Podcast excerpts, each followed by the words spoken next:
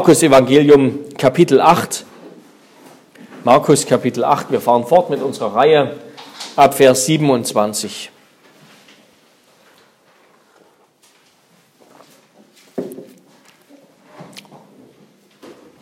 Markus 8, ab Vers 27 bis Vers 33. Und Jesus ging samt seinen Jüngern hinaus in die Dörfer bei Caesarea Philippi. Und auf dem Weg fragte er seine Jünger und sprach zu ihnen, für wen halten mich die Leute? Sie antworteten, für Johannes den Täufer, andere für Elia, andere für einen der Propheten. Und er sprach zu ihnen, ihr aber, für wen haltet ihr mich?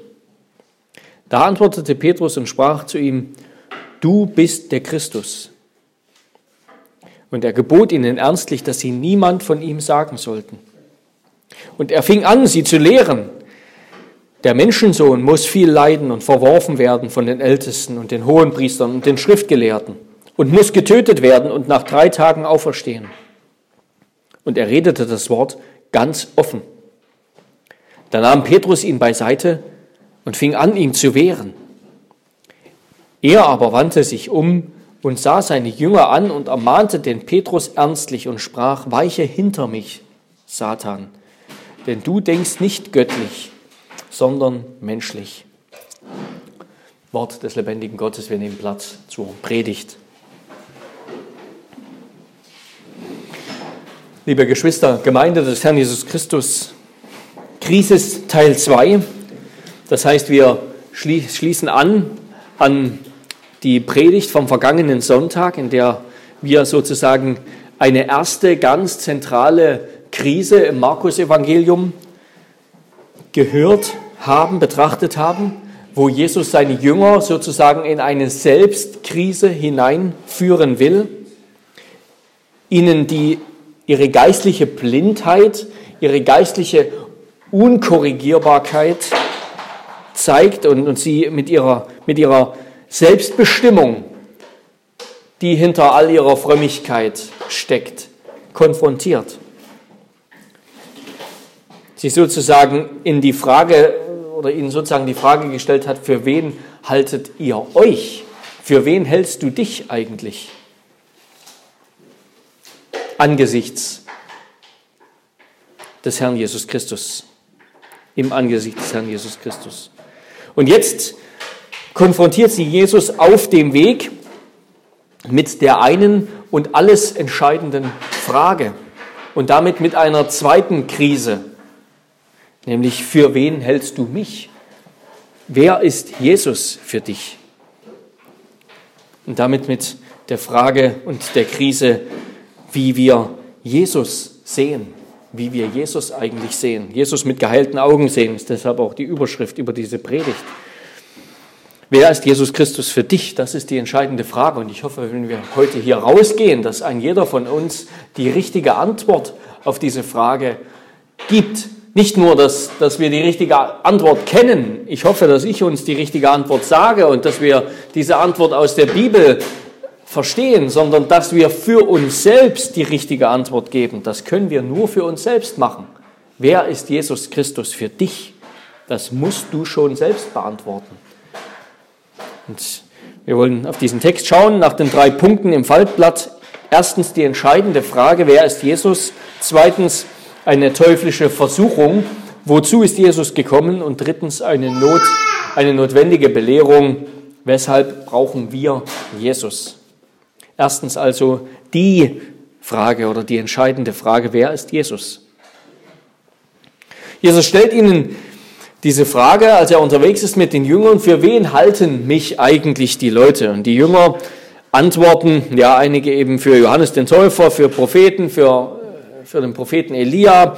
Wir haben diese Antworten teilweise schon gehört, wir sind ihnen schon begegnet im Markus-Evangelium, zum Beispiel der König Herodes, eben der, der dachte, Jesus wäre der wiederauferstandene Täufer. Andere dachten bei Jesus an, an, an 5. Mose, an diese Verheißung, da wird ein Prophet nach Mose kommen, Mose als der größte Prophet des Alten Testaments, und es wird einer kommen, der größer ist als Mose, und der wird aufstehen in ihrer Mitte.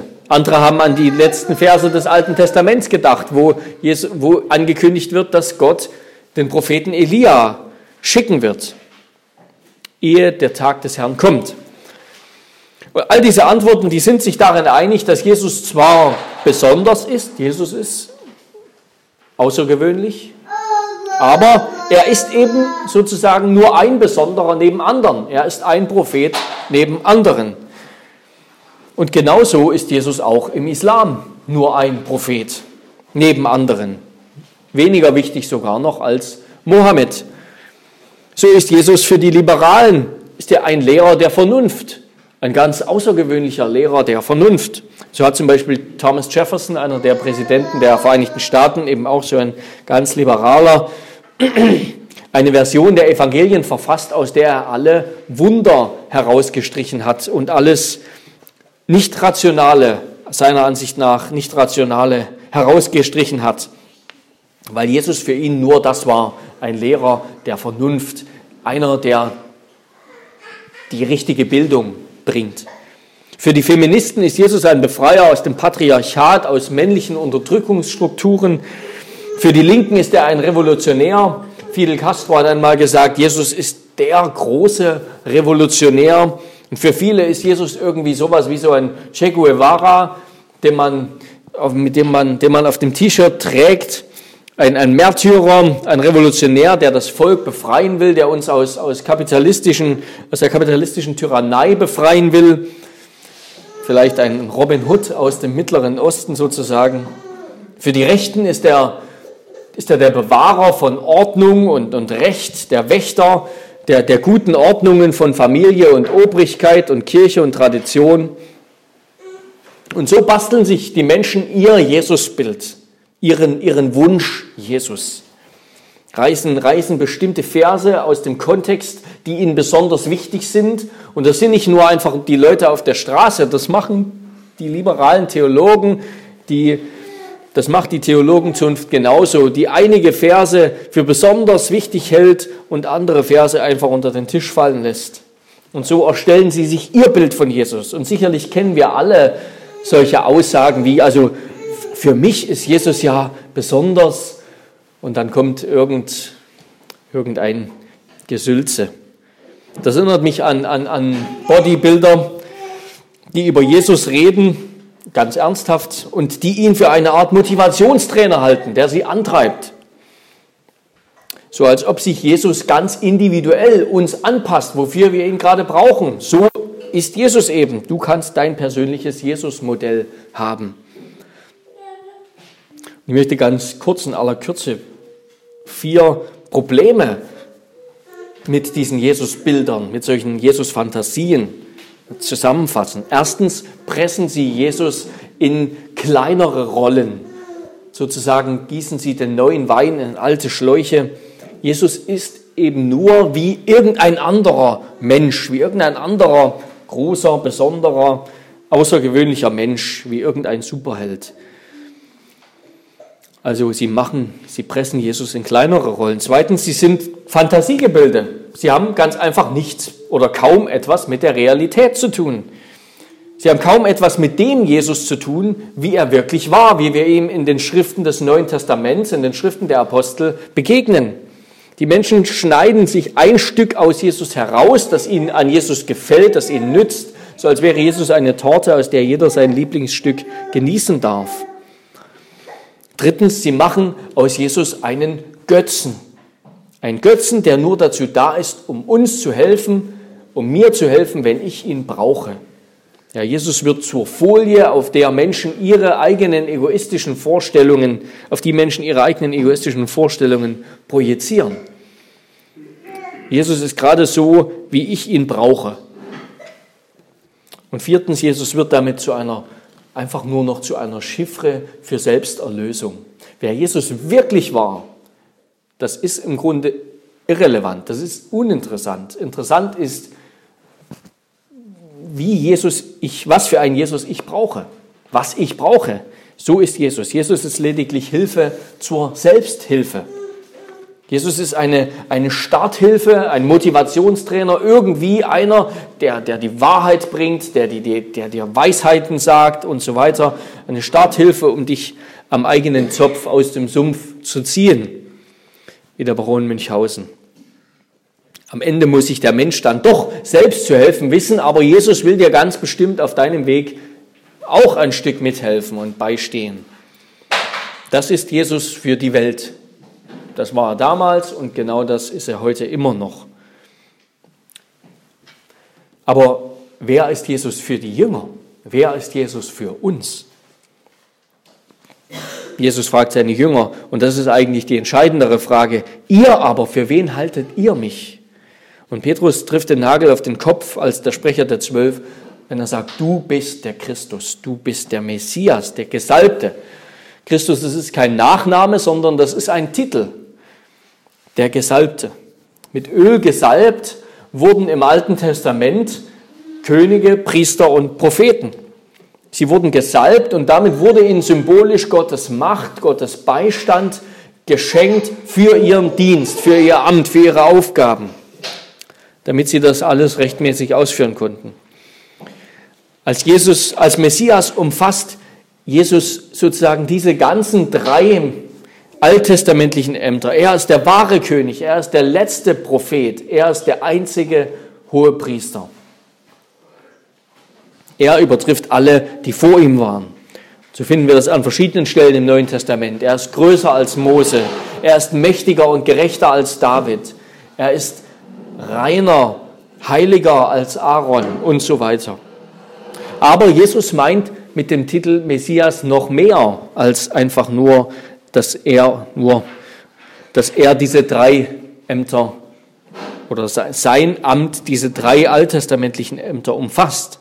Jesus meint mit dem Titel Messias noch mehr. Damit kommen wir zum zweiten Punkt. Zweitens eine teuflische Versuchung. Wozu ist Jesus gekommen? Wozu ist Jesus gekommen? Nach diesem erstaunlichen Glaubensbekenntnis von Petrus tut Jesus etwas, was er bisher noch nicht getan hat. Und deshalb gehen wir auch davon aus, oder, oder ja, wird deutlich, daran wird deutlich, dass hier der zweite Teil des Evangeliums beginnt. Hier beginnt ein ganz neuer Abschnitt. Wir haben ja letzte Woche schon gesagt, das Evangelium wird, Markus Evangelium ganz grob in zwei Teile eingeteilt, bis Kapitel 8, Vers 26 und dann ab Kapitel 8, Vers 27 oder streng genommen vielleicht ab, ab Vers 31, wo es dann heißt, er fing an, sie zu lehren. Der Menschensohn muss viel leiden und verworfen werden von den Ältesten, den Hohenpriestern, den Schriftgelehrten und muss getötet werden und nach drei Tagen auferstehen. Er fing an, sie zu lehren. Jesus eröffnet ein neues Kapitel. Er beginnt etwas, was er bisher in dieser Klarheit noch nicht gesagt hat. Er spricht in aller Klarheit vom Ziel der Reise, wo es hingehen wird. Und seine Botschaft schockiert die Jünger, denn er sagt ihnen, dass der Menschensohn gekommen ist, um zu leiden. Der Sohn des Menschen, das ist eine Gestalt, die wir im Alten Testament an einigen Stellen finden, aber besonders beim Propheten Daniel in einer Stelle, Daniel Kapitel 7, da hat Daniel, sieht Daniel in einer Prophezeiung, ich sah in den Nachtgesichten und siehe, es kam einer mit den Wolken des Himmels, gleich einem Sohn des Menschen. Und er gelangte bis zu dem Hochbetagten und wurde vor ihn gebracht. Und ihm wurde Herrschaft, Ehre und Königtum verliehen. Und alle Völker, Stämme und Sprachen dienten ihm. Seine Herrschaft ist eine ewige Herrschaft, die nicht vergeht und sein Königtum wird nie zugrunde gehen.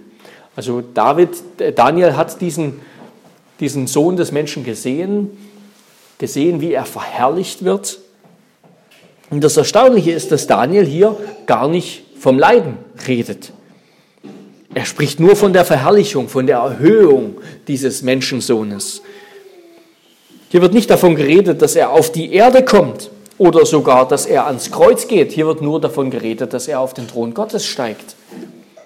Und Jesus sagt jetzt, dass dieser Menschensohn, von dem Daniel gesehen hat, dass er verherrlicht und erhöht wird, dass dieser Menschensohn erniedrigt wird und dass er leiden muss. Leiden muss wie der Knecht Gottes in Jesaja. In Jesaja, besonders Kapitel 53, wir kennen das, das, das Gottesknechtslied aus Jesaja 53 die Ankündigung, dass, dass der Knecht Gottes für sein Volk leidet an der Stelle seines Volkes. Bevor dieser Menschensohn also den Thron besteigen kann und verherrlicht werden kann, muss er, macht Jesus deutlich, zuerst wie der Gottesknecht erniedrigt werden und leiden und sterben. Jesus verknüpft diese beiden alttestamentlichen Figuren und Prophezeiungen. Sie beide treffen auf Jesus zu. Jesus ist viel herrlicher und, und größer und mächtiger, als, als sich die Jünger vorstellen können. Aber im Augenblick, als sie vor ihm stehen, als sie mit ihm reden, ist er viel niedriger und er wird noch viel weiter erniedrigt, als sie sich überhaupt vorstellen können und wollen. Er muss zuerst an ein Kreuz gehängt werden. Und zwar muss das geschehen. Das muss geschehen. Das Wort muss bestimmt den ganzen Satz. Zweimal sagt Jesus das, sagt Jesus das Wort, der Menschensohn muss leiden, er muss getötet werden. Jesus sagt hier über sich selbst, dass er leiden und getötet werden muss. Das ist das Ziel seiner Reise. Dahin geht es. Das muss geschehen. Und damit schockiert Jesus seine Jünger. Damit schockiert es sie. Er sagt ihnen, ja, ich bin ein König, aber nicht so einer, wie ihr denkt. Und das geht jetzt wirklich zu weit, denkt Petrus, und er gebietet seinem Lehrer, dem Messias, wie er gerade eben festgestellt hat, Einhalt. Dann nahm Petrus ihn beiseite und fing an, ihm zu wehren. Petrus nimmt ihn beiseite, er wehrt ihn. Dieses Wort heißt eigentlich, er tadelte ihn. Und dieses gleiche Wort wird auch gebraucht, wenn Jesus den Dämonen gebietet, dass sie, dass sie schweigen. Zum Beispiel Markus 1, Vers 25. Dieses gleiche Wort wird da benutzt. Warum diese heftige Reaktion von Markus, von, von Petrus? Warum, warum, warum ermahnt er Jesus? Warum geradezu gebietet er ihm? Nein, nein, das wird ganz bestimmt nicht geschehen, Jesus. Als Jesus von Leiden und Tod spricht, da zerfällt plötzlich die, die Welt von Petrus. Plötzlich zerfällt das Messiasbild, das Jesusbild von Petrus und von den Jüngern. Petrus und die meisten Juden damals, die rechneten damit, dass wenn der Messias kommt, dann wird er sich auf den Thron Davids in Jerusalem setzen, dann wird er die Römer aus dem Land jagen und dann wird er wieder das Königreich Israel errichten, wie es im Alten Testament unter David in aller Herrlichkeit war und sogar noch viel herrlicher über die ganze Welt dieses Königreich ausbreiten. Also ihr Messiasbild, so wie Sie das Alte Testament gelesen haben, das war das war vor allem militärisch und kriegerisch, politisch. So haben sie sich den Messias vorgestellt. So würde er sein, wenn er kommt. Das war die Ansicht der meisten Juden damals.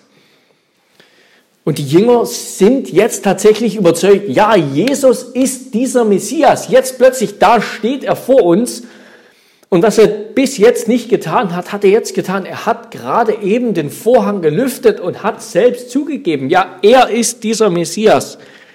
Er ist es. Wir können uns vorstellen, dass die Jünger, für die war das ein, für die war das, das, das war ein Moment, das war ein historischer Moment. Ja, jetzt hat er es gerade gesagt. Er, hat, er ist es.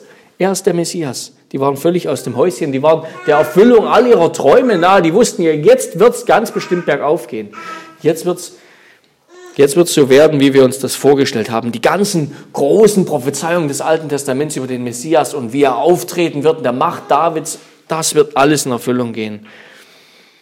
Aber es folgt noch eine Überraschung oder besser gesagt ein Schock. Jesus meint plötzlich leiden und sterben zu müssen. Das, das darf nicht sein, das kann einfach nicht sein. Das, da haben sie sich verhört.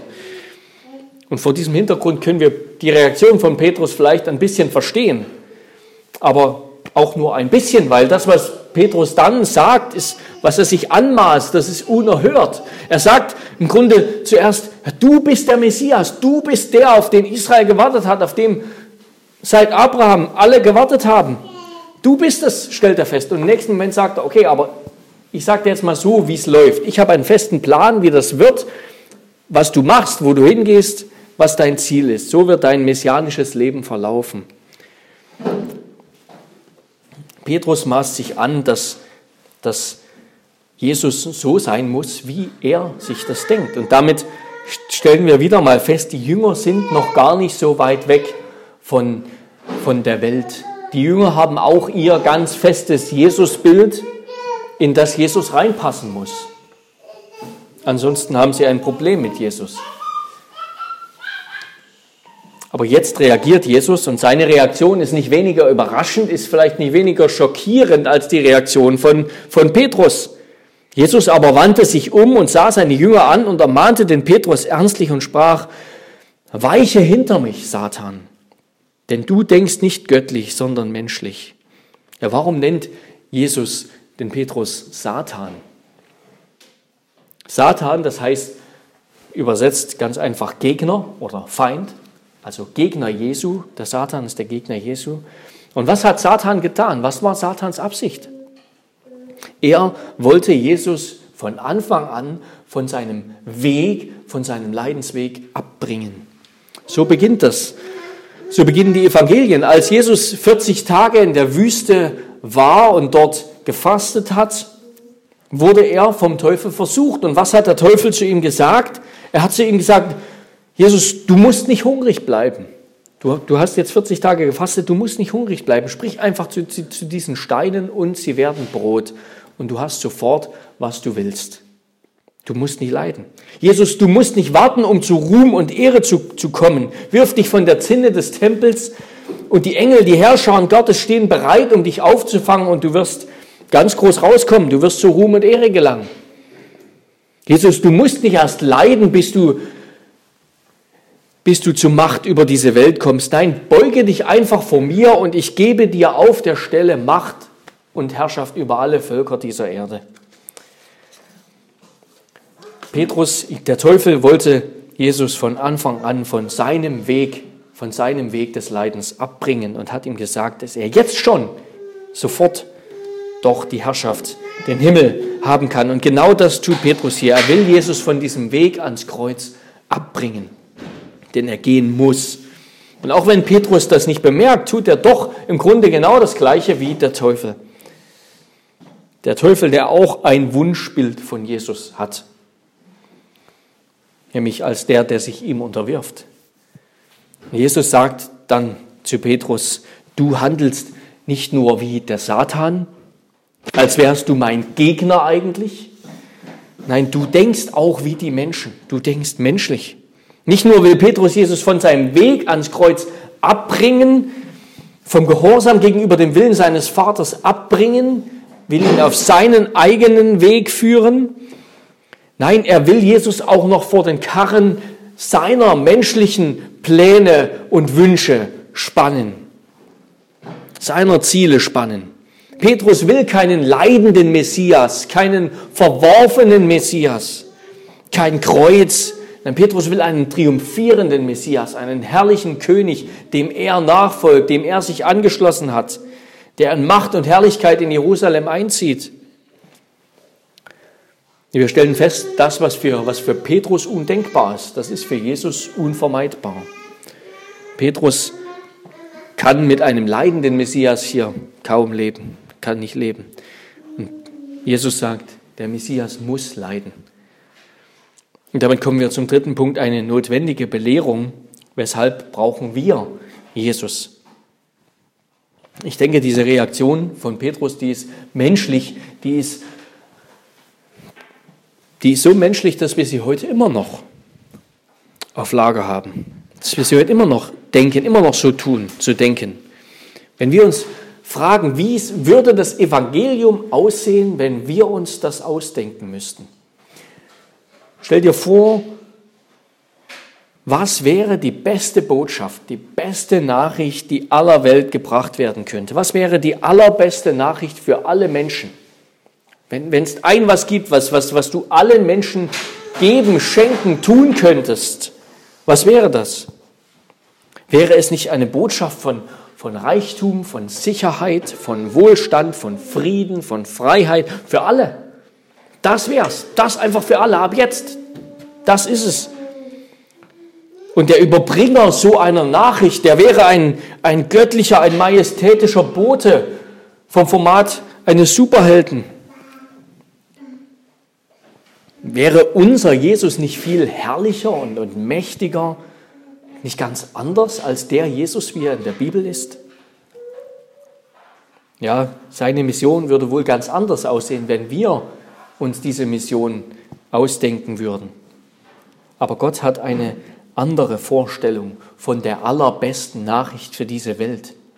Von der allerbesten Nachricht für diese Welt. Paulus schreibt denn das Wort vom Kreuz, und das ist die allerbeste Nachricht für diese Welt in Gottes Augen. Das Wort vom Kreuz ist eine Torheit denen, die verloren gehen. Uns aber, die wir gerettet werden, ist es eine Gotteskraft. Ja, menschliche Weisheit ist nicht göttliche Weisheit. Das sehen wir ganz besonders, wenn wir Jesus anschauen. Jesus ist verkörpert Gottes Weisheit und er passt so ganz und gar nicht in das Konzept unserer Weisheit. Was in den Augen der Welt dumm und töricht ist, dass die beste Botschaft dieser Welt jemand ist, der am Kreuz jämmerlich verreckt, das ist in Gottes Augen die beste Botschaft für diese Welt. Das ist Gottes Weisheit. Und Petrus wird das verstehen. Er wird diese Botschaft verstehen.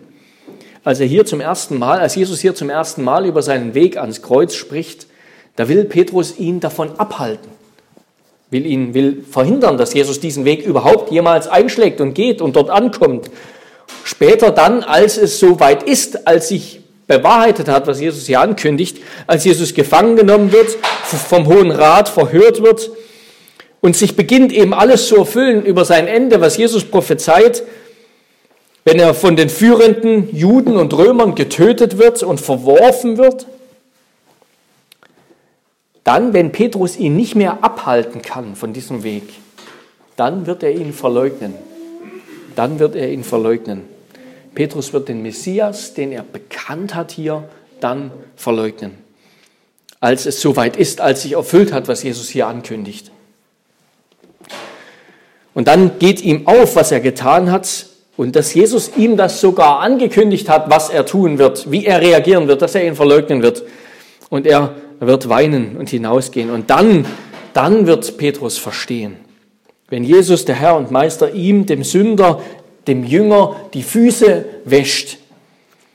Wenn der gerechte Herr und König, der Messias, der Messias, den, den, den Petrus da erkannt hat, wenn Petrus versteht, okay, der stirbt für mich. Eigentlich müsste ich da sterben. Ich mit meinen glorreichen Plänen. Ich müsste da sterben. Aber da hängt der Messias. Da hängt der große König. Da hängt mein Traum, hängt dort am Kreuz für mich. Mein Retter,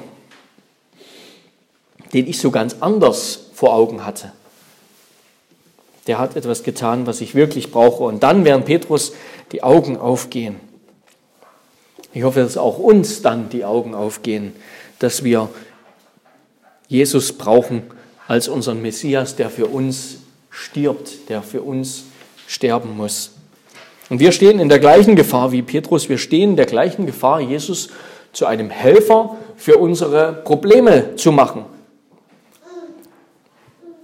Gerade im Alltag, vor all den Herausforderungen und Problemen und dem ganzen Trott des Alltags stehen wir in der Gefahr, unsere wirkliche Not, unser eigentliches Problem zu, aus dem Blick zu verlieren. Dass unser eigentliches Problem eben nicht unser Mangel an Wohlstand, Reichtum, Sicherheit, Freiheit und so weiter ist, wie wir denken. Und wenn wir das nur hätten, dann wären unsere Probleme gelöst. Nein, das wären sie nicht. Wir wären immer noch die gleichen. Und Gott wäre auch immer noch der gleiche zornige Richter, vor den wir treten müssen. Wir stehen angesichts des Alltags so schnell vor der Gefahr, unser eigentliches Problem, unsere wirkliche Not aus dem Blick zu verlieren. Wie schnell gewöhnen wir uns die Denkweise unserer Mitmenschen an, passen Jesus unserer Situation an. Wie schnell werden die Probleme des Alltags größer als, als unsere Not, als Sünder. Wie leicht ignorieren wir den Retter? Wie leicht gewöhnen wir uns so ein, ein weiches Wohlstandsevangelium an?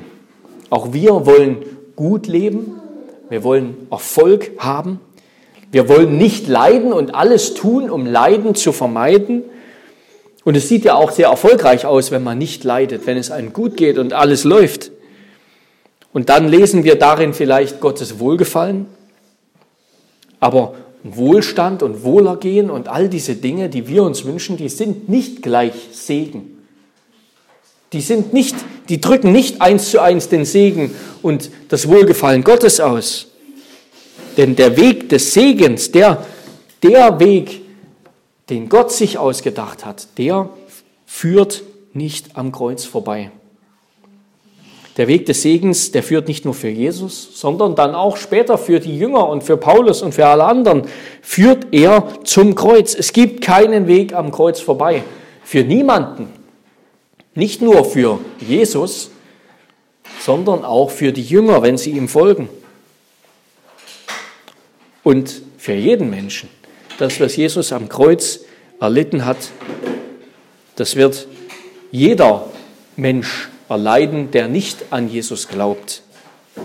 Nicht, dass wir am Ende unseres Lebens an ein Kreuz gehängt werden. Nein, wir werden für alle Ewigkeit, wenn wir nicht daran glauben, dass Jesus für uns dort am Kreuz hing, dann werden wir für alle Ewigkeit in die Hölle geworfen werden und wissen, das hat Jesus eigentlich getragen am Kreuz.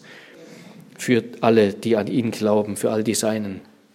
Es gibt keinen Weg am Kreuz vorbei, wenn wir Jesus folgen wollen. Das werden wir nächste Woche noch mehr hören, wenn Jesus seine Jünger noch deutlich hören, wenn Jesus seine Jünger auffordert, ihr Kreuz auf sich zu nehmen und ihm nachzufolgen. Aber er gibt uns hier schon einen Hinweis darauf. Jesus sagt zu Petrus, geh hinter mich oder weiche hinter mich. Nicht Petrus soll vorangehen, sondern Jesus muss vorangehen. Das heißt genau das wörtlich, hinter mich. Petrus muss wieder seinen Platz einnehmen der ist hinter Jesus, der ist nicht vor Jesus. Jesus allein kennt den Weg. Jesus allein kann den richtigen Weg zeigen. Und Petrus muss Jesus folgen. Er muss ihm hinterherlaufen, nicht ihm vorne weggehen und sagen, wo es lang geht. Wir haben in Vers 27 gelesen, Jesus ging an seinen Jüngern hinaus in die Dörfer bei Caesarea Philippi und auf dem Weg fragte er seine Jünger. Dieses auf dem Weg, das wird fast zu einer Art Refrain werden im, im zweiten Teil des Markus-Evangeliums. Immer wieder werden wir das, die, diese, diese Worte lesen, auf dem Weg. Die Jünger sind auf dem Weg mit Jesus und sie folgen Jesus auf diesem Weg. Und genau darin liegt die Lösung für die die Blindheit der Jünger, dass sie Jesus nicht erkennen können. Es liegt, die Lösung ist, wenn sie in der Gemeinschaft mit Jesus bleiben, wenn sie bei Jesus bleiben, bei dem erniedrigten und verherrlichten Menschensohn, der ihr Meister ist. Auf diesem Weg nach Jerusalem wird Jesus seine Jünger noch zwei weitere Male über die Notwendigkeit seines Sterbens und seiner Auferstehung unterrichten. Und besonders Markus hat sein Evangelium so komponiert, könnte man sagen, dass diese drei Leidensankündigungen Jesu, die wir auch bei Matthäus und Lukas finden, dass die viel zentraler stehen. Die erste dieser Leidensankündigungen steht direkt hier in der Mitte des Evangeliums. Und dann wird noch eine folgen in Kapitel 9, Vers 31, in Kapitel 10, Vers 33. Das ist ganz zentral. Jesus muss leiden und die Jünger folgen ihm auf diesem Weg. Jesus muss zuerst das Kreuz der Schuld und Sünde von Petrus davontragen, damit Petrus weitergehen kann. Jesus muss zuerst den Tod von Petrus erleiden, damit, wenn Petrus dann später für Christus leidet und stirbt, dass es dann nicht mehr sein Tod ist, sondern sein Eingang in das Leben, was Jesus ihm schon erworben hat. Jesus sagt zu Petrus und zu uns, dein Platz ist hinter mir hinter mir als mein Nachfolger. Und das sagt er heute auch zu uns. Dein Platz ist hinter mir. Folge mir nach. Und das ist nicht nur eine notwendige Korrektur, das ist nicht nur eine Ermahnung hinter mich, darin liegt auch ein Trost, ein herrlicher Trost. Denn wer hinter Jesus ist, der gehört zu Jesus. Wer vor Jesus läuft, der gehört nicht zu ihm. Der, der, der, hat, der ist sein eigener Jesus sozusagen, sein eigener Retter. Aber das wird nicht gelingen. Auch wir stehen in der Gefahr, den Sinn, den Wert unseres Lebens an andere Dinge zu hängen. Wir, wir identifizieren uns mit anderen Dingen als mit Jesus allein, identifizieren uns mit den Großen, mit den Stars dieser Welt. Aber wenn wir zu Jesus gehören, dann, dann dürfen wir wissen, wir brauchen keine anderen Identifik Identifikationsfiguren. Wir brauchen niemand anders, mit dem wir uns verbinden. Niemand anders, der uns erst Wert zumessen muss.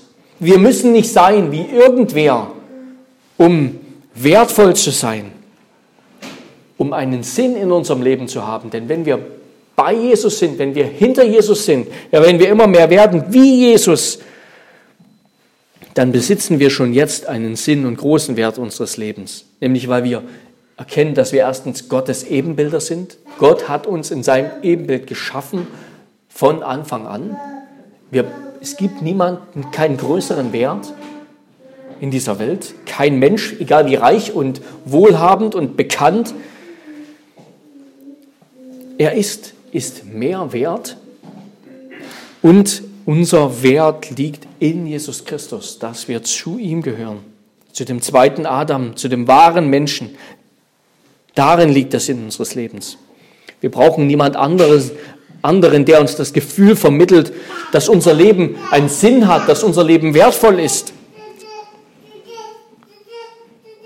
Unser Wert, der Sinn unseres Lebens, der liegt in Jesus Christus, in dem, in dem wir wahre Liebe finden, in dem wir geliebt werden mit einer vollkommenen Liebe, einer Liebe, die nicht angewiesen ist auf Gegenliebe, sondern einer Liebe, die all unseren Mangel stillt, die uns ganz annimmt, bei der wir ganz geborgen sind, die uns alle unsere Anerkennung gibt, die wir brauchen.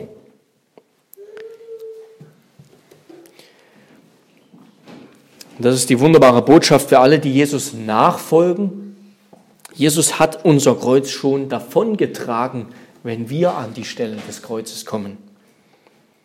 Jesus ist unseren Tod schon gestorben, wenn wir an das Tor des Todes klopfen. Und wie wird Petrus später staunen, wenn er das endlich kapieren wird?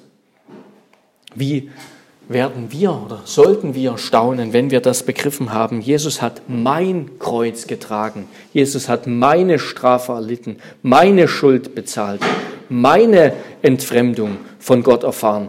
Er wurde verworfen, wie Gott im Alten Testament dem Volk Israel angekündigt hat, dass es verworfen wird wegen all ihrer Sünde. Er wurde verworfen wegen meiner Sünde, obwohl er Gottes geliebter Sohn ist. Er ist meinen Tod gestorben. Er hat den Kelch des Zorns Gottes ausgetrinken, der für mich bestimmt war. Er hat meine Höllenqualen erlitten. Jesus hat all das getan.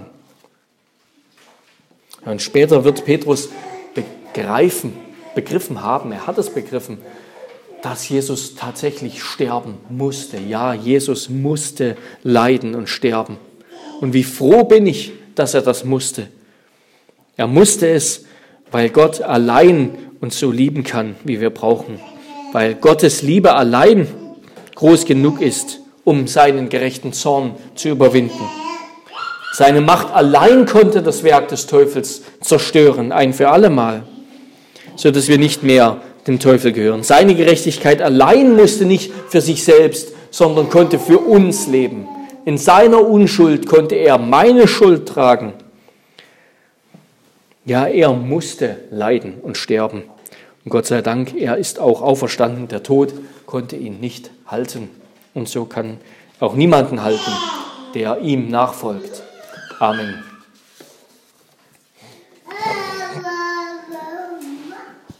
Lasst uns beten.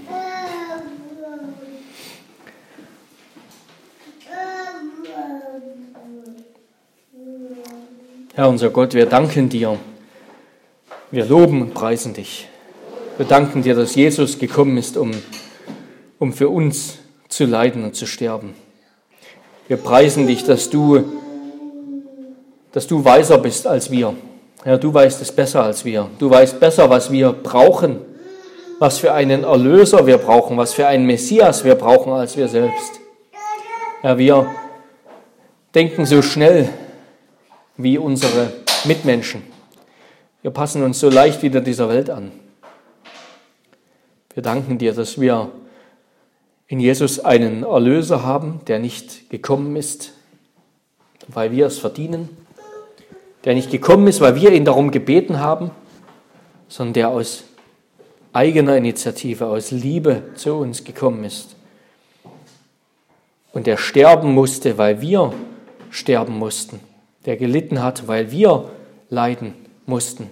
Der verworfen wurde, weil wir verworfen werden sollten. Ja, wir danken dir, Herr Jesus, dass du unser, unseren Tod gestorben bist. Du hast unser Schicksal als Sünder auf dich genommen, damit wir dein Leben bekommen, damit wir adoptiert werden als Söhne und Töchter Gottes, wieder Gemeinschaft haben mit dem himmlischen Vater. Wir danken dir dafür. Wir loben und preisen dich und wir bitten dich, hilf uns, dass wir uns nicht unser eigenes Jesusbild zurecht schneiden, auch als Gläubige nicht, sondern dass wir dich ganz erkennen und dass wir, je mehr wir dich erkennen, dich lieb gewinnen und in eine echte Gemeinschaft mit dir eintreten, um dich zu loben und zu preisen. Für alle Zeit. In Jesu Namen beten wir. Amen.